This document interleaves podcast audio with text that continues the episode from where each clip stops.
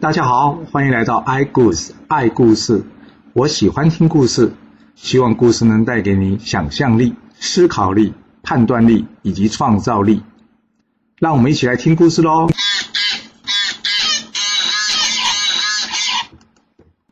上次说到呢，宋襄公邀齐楚会盟啊，准备展开他霸业的美梦啊。隔年一月，宋襄公先派人到齐国境内陆上这个地方，先请人去搭建这会盟的场地。到了二月，刚刚即位的齐孝公呢，代表地主先到了。这宋襄公仗着自己呢，有送回齐孝公的功劳。见到这齐孝公之后呢，他言谈举止之间呢，有一种高人一等的感觉。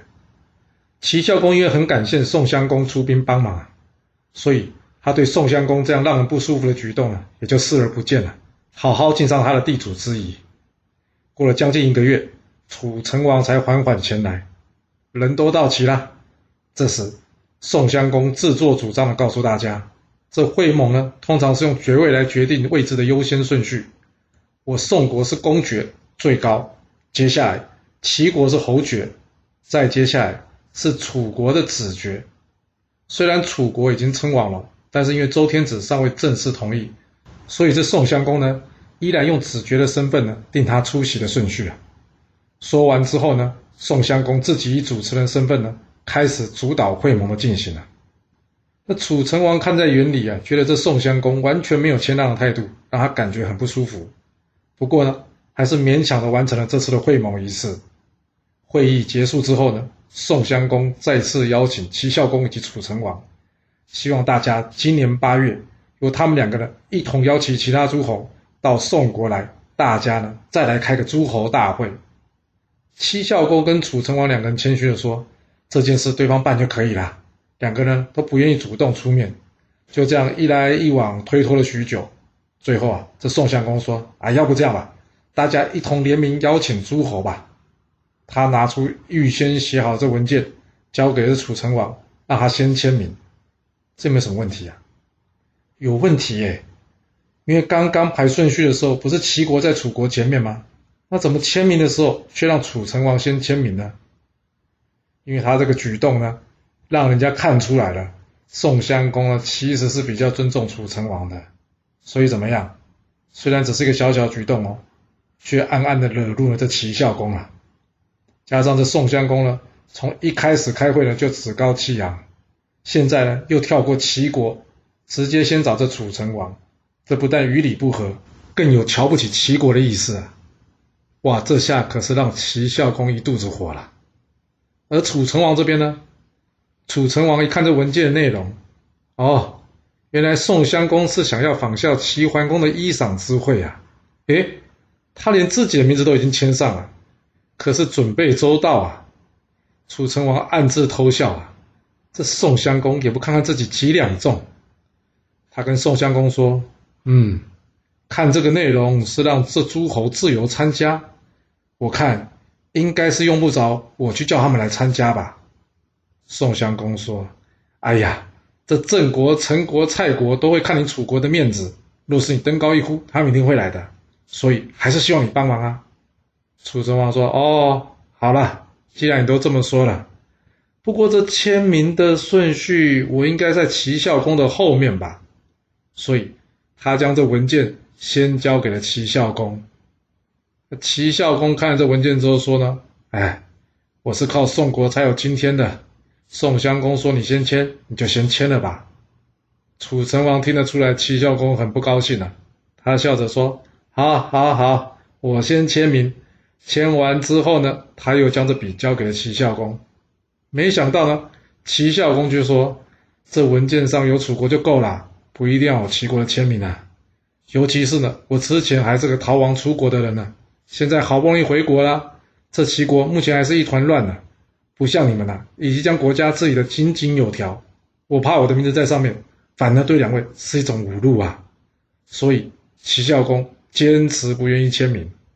那宋襄公呢，主要是要邀请楚国，就完全没理会齐孝公要不要签，他更没注意到齐孝公的不满，反而觉得呢，嗯，这齐孝公很明白自己的地位很识相，所以就不勉强他签名了。回国之后呢，楚成王将这件事呢告诉他的令尹子文。这子文跟他说啊，宋襄公如此狂妄，大王你干嘛要接受他的会盟啊？那楚成王一脸奸笑的说：“哎，你知道我想要称霸中原好久了，这次正好可以趁着宋襄公的衣裳之会，我可以来个大会天下诸侯啊！”这时，一旁的大臣陈德成，他呢字子玉，也就是子文的弟弟啊，他则是说：“宋襄公有名无实，又没脑袋，我们可以预先埋伏士兵，将他抓起来。”楚成王这边拍手说：“没错，我就是这个意思。”一旁的子文说道：“但是我们答应人家会盟，结果却把人家抓起来，我怕天下诸侯会说我们楚国不讲信用啊，将来如何让人信服呢？”陈德成说了。这宋襄公喜欢主盟，一定会轻视一些诸侯，加上诸侯们呢，也都还不亲附宋国，所以不会真心支持他的啦。到时候我们可以找借口呢，把他抓起来，一则呢可以对诸侯示威，之后呢我们再把他给放了，又可以对诸侯表示我们楚国的仁德，这样让诸侯们都知道宋襄公是个无能之人，最后呢这些诸侯就会转过头来归附我楚国了。虽然我们会失去小小的信用，但是却换来了不世的功业，你说这值不值得啊？子文听完之后呢，沉思一下，这话说的也是有道理啊。我没有想到你这一点。楚成王一听，哎，子文你也同意啊？好，他立即命陈德成及窦伯两人训练五百士兵，准备怎么样结盟？这个结啊，就是抢劫的劫。不是结合的结，而另外一头呢？宋襄公回国之后呢，他洋洋得意的对公子木仪说：“哎，你看呢，楚国真的同意要帮我们邀请诸侯了。那之前说错喽。”这公子木仪告诉宋襄公：“楚国是个蛮夷之邦，说的话未必可信呐。”宋襄公说：“哎呀，你这个人真的太多疑了。我呢，用忠信待人，人家不会欺骗我的。”接着。他准备搭建会盟场地，并且准备一切会盟所需要的东西。到了七月，这开心的宋襄公呢，准备先到这会盟场地。于是他请人驾车带他过去。这时公子木仪建议他：楚国是强国，而且向来不讲信用的。主公，我建议你搭乘军车过去，不要搭乘一般的车辆。宋襄公很不以为然说：“这衣裳之会是我说的。”难道要我自己打脸自己吗？带军队过去，你有没有说错啊？公子木一听，主公，既然这样，你还是乘一般车辆过去。但是我率领兵车一百乘，埋伏在三里之外，你觉得怎么样？宋襄公一听到这里，你率领兵车跟我率领兵车有什么不一样啊？这里我不同意。在临行之前呢，他想一想，嗯，这公子木仪会不会自作主张啊？最后还是率领士兵来接应啊？所以他要这公子木仪呢？跟他一同前往会场，公子木仪说：“好的，说实话，我真的放心不下，我我也正打算随你一起前往啊。”到了会场，楚、陈、蔡、许、曹、郑等国君陆续前来，只有这齐孝公及鲁僖公两国国君没到。宋襄公一看，大家都是乘坐一般车辆，连楚成王也是，除了他带的人比较多了以外，没有一个是乘坐兵车前来的。他回头对公子木仪说：“你看吧，楚国并没有欺骗我啊。”到了会盟当天，大家安排就绪了。这宋襄公说：“那现在要来推举盟主了。”他用眼光暗示楚成王。这楚成王呢，装傻没看见。就这样，嘿，现场忍住了，大家面面相觑，你看我，我看你，好一段时间，宋襄公终于忍不住发声了。他站出来说：“今天会盟就是要重新延续齐桓公的霸业，尊王攘夷，减少战争，让天下太平。各位觉得呢？”楚成王说：“有道理，但是盟主该由谁担任呢？”宋襄公说：“这当然是看谁的功劳大。啊若是无法用功劳分出来，那当然是看谁的爵位高嘛。大家说是吗？”楚成王说。哎呀，说的有道理呀！我是王，那这个盟主就是我的啦。不好意思，大家错爱啦。今天我就出任盟主一职啊。这公子木一看到这画面呢，赶紧拉了宋襄公的衣服，让他忍耐一下，之后再看如何处理。但这宋襄公怎么可能忍得住啊？这煮熟的鸭子都已经到嘴了，怎么可能让它从嘴边给飞了呢？他气得大骂说：“你这个王可有得到周天子的同意吗？没有同意就是假的。但我这公爵可是确确实实、实实在在周天子封的。你一个假王，顺序上怎么可能在我一个真的公爵前面呢？”楚成王说：“那既然是假的，那你邀请我来干嘛呢？”宋襄公说：“你今天来是我们之前在路上会盟时说好的，可不是我邀请你来的。”而，陈德成在一旁大声呵斥道：“说废话少说，今天各国国君都在，你就问一下今天来开会的诸侯，大家到底是看你的面子来的，还是看我家大王面子来的？”那大家因为害怕楚成王啊，唯唯诺诺异口同声说。诶，其实今天我们大家是看了楚王的面子来的。哇，宋襄公这下鸡嘴变鸭嘴了，不知道说什么好了。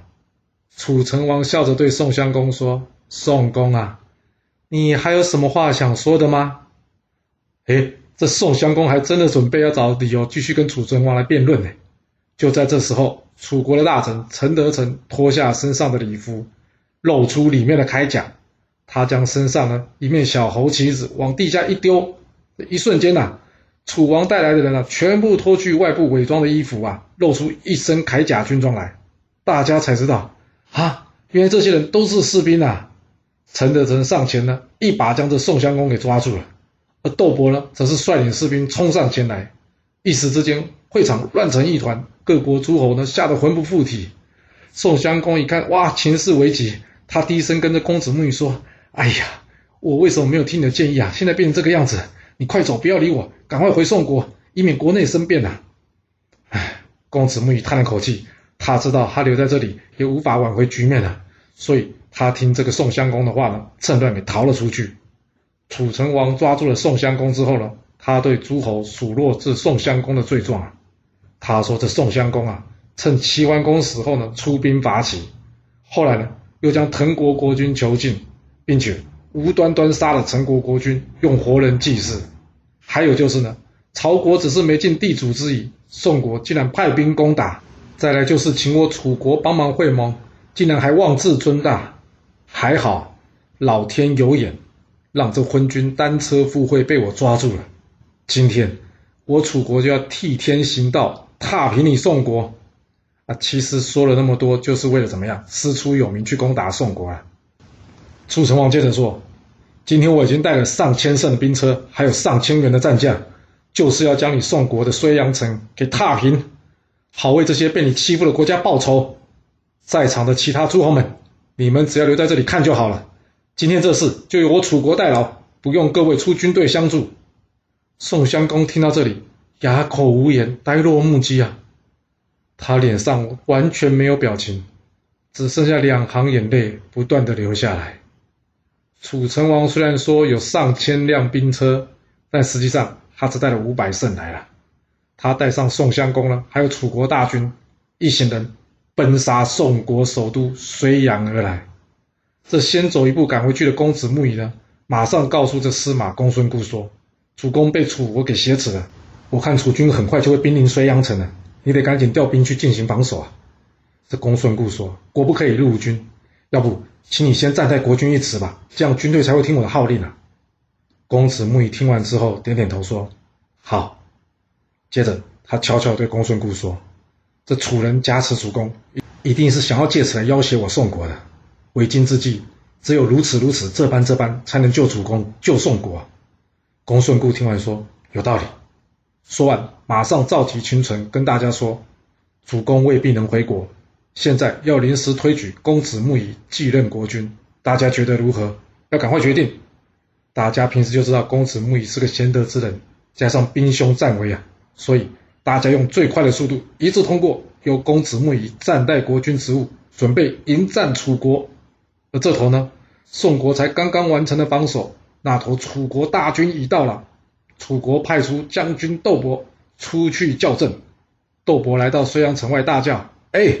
你们国君已经被我们抓了，想保住他的小命，就赶快开城投降。这宋国的守将公孙固回答窦伯说：“哎，老天保佑啊！我宋国已经有新的国君了。我们新的国君意思是，这之前的国君呢，你要杀就杀，要剐就剐，悉听尊便。但是，若是想要我们开城投降，那就得看你楚国有没有实力攻下我宋国了。”窦伯说：“你开玩笑的吧？你们国君都还没死，你们就新立国君？我跟你说，我可以说服楚王送回你们国君，但是你们宋国要准备一些像样的礼物，好让我向楚王报告。”公孙固说：“没跟你开玩笑，我们真的已经有新国君了。你想要我们为这被抓的国君付出代价？告诉你，不可能。这国君被抓，已经有入我宋国了。”就算回国，国人也不会拥戴他的。你要不要杀他？你自己决定。若想要开城，还是那句话，打赢我再说。还是你楚国军队根本就不太能打，所以才会想用这种偷鸡摸狗的手段来骗取我宋国。要是这样的话，我劝你们还是早点回家，不然到时候可是在我宋国国境尸横遍野啊！这窦伯一看这公孙固一副无所谓的样子呢，他回去呢，从头到尾仔细将这件事呢向楚成王报告。楚成王一听，非常生气的说：“他宋国敢瞧不起我楚国，来呀，给我上，打破这睢阳城，看看这宋国到底还有什么话说。”在楚成王一声令下，楚军日夜攻城啊，这一连就是攻击三天呐，除了楚军死伤惨重以外啊。睢阳城却是怎么样？固若金汤，完全不为所动啊！这楚国原先就是想要偷袭，而不是准备好来攻城的。楚成王一看，连攻三天，损兵折将啊！气得他跟大臣说：“把这没用的宋襄公给我拉出去砍了，省得浪费粮食。”这时，大臣陈德成建议楚成王说：“大王不可以啊！我们当初抓宋襄公的理由就是他滥杀陈国国君，现在我们杀了他，那不就跟他一样了吗？”杀了这没用的匹夫，惹怒宋国人民，也拿不下宋国啊！还不如按照原定计划，找个理由把他放回去吧。反正我们这次来主要的目的是威慑诸侯，现在目的已经达成了，没必要再多做争执啊。哦，这楚成王果然还算是个人物哦。他虽然气得半死啊，但是在听了陈德成这一番话后啊，立刻冷静下来。他问陈德成：“嗯，你说的有道理，但是现在攻不下睢阳城。”你要我们拿什么理由去释放宋襄公啊？陈德成说：“这简单呐，你看这次会盟呢，齐鲁两国没来。齐国之前已经与我们两次会盟了，我们彼此关系还不差。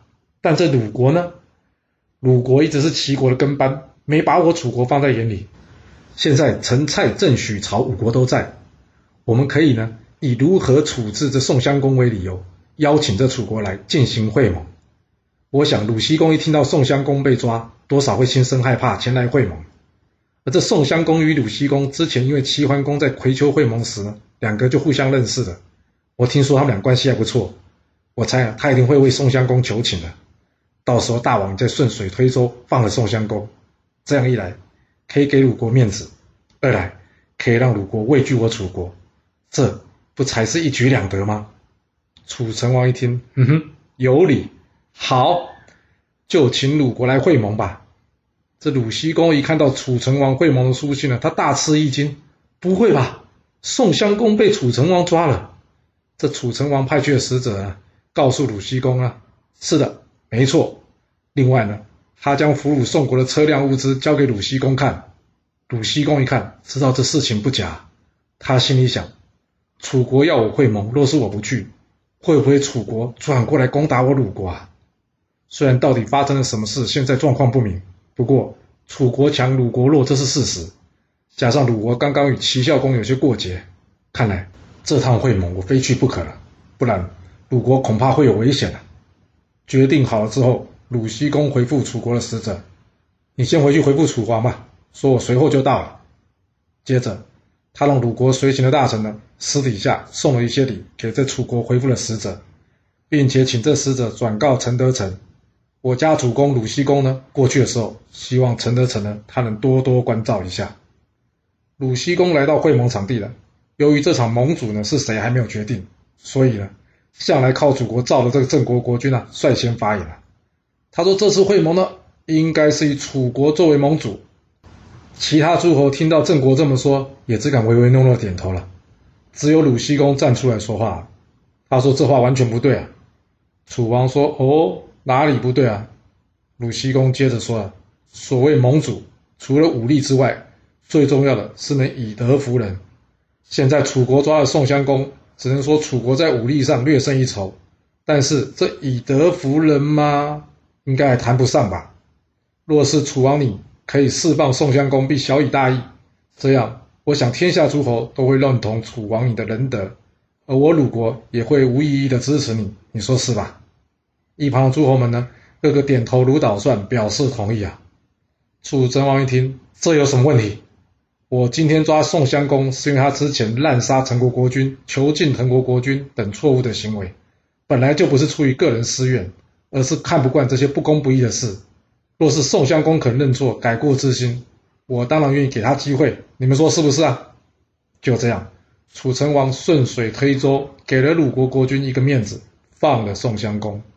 而鲁国、宋国以及其他五国也按照承诺承认楚成王盟主的地位。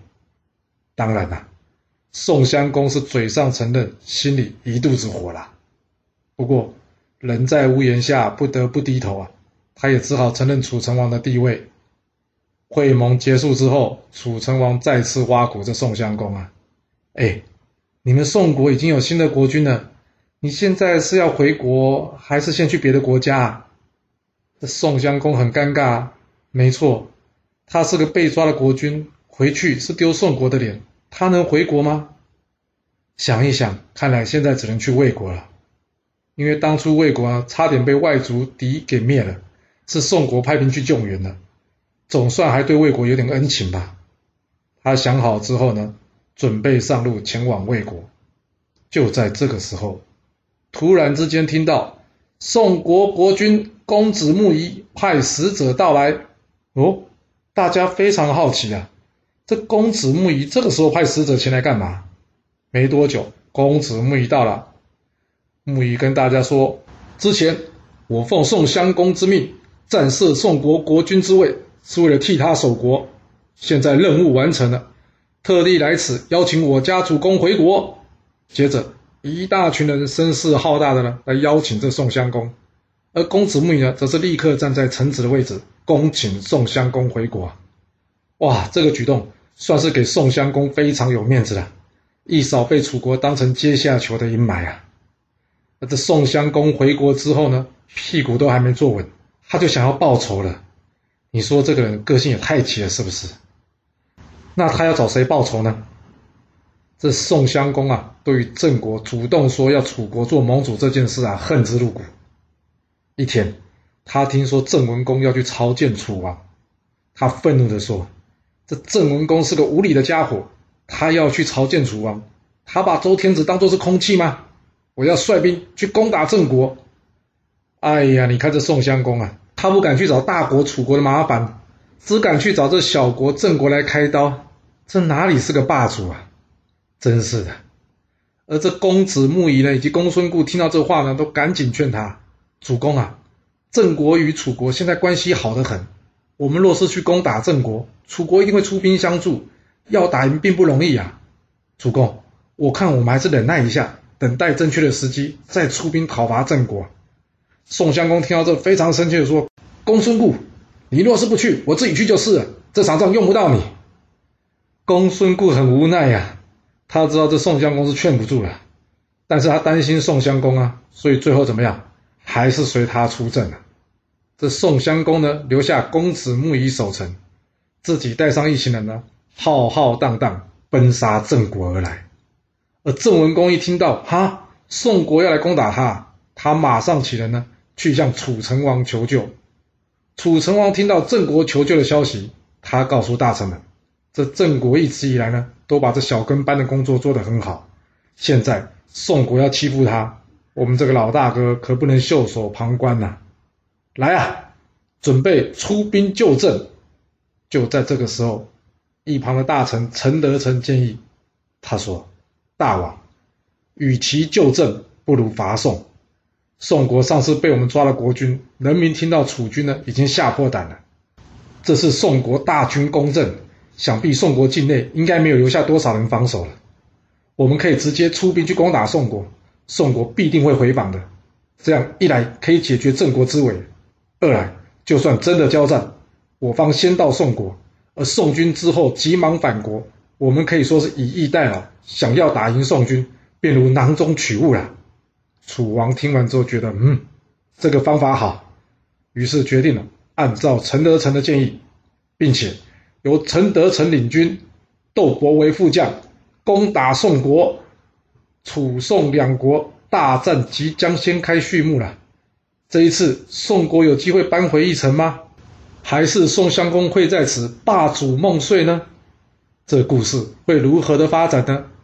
我们要到下次才能跟各位说喽。好了，今天先说到这。若是喜欢今天的故事，记得给我五星评价，给我支持，或是点赞、订阅以及分享哦。其实历史就是顶层阶级的生活记录。若能了解他们的思考模式以及作业方式，我们便能有机会改变自己的未来。希望今天的故事能对你有所帮助。谢谢您来听我说故事，我们下次再见喽。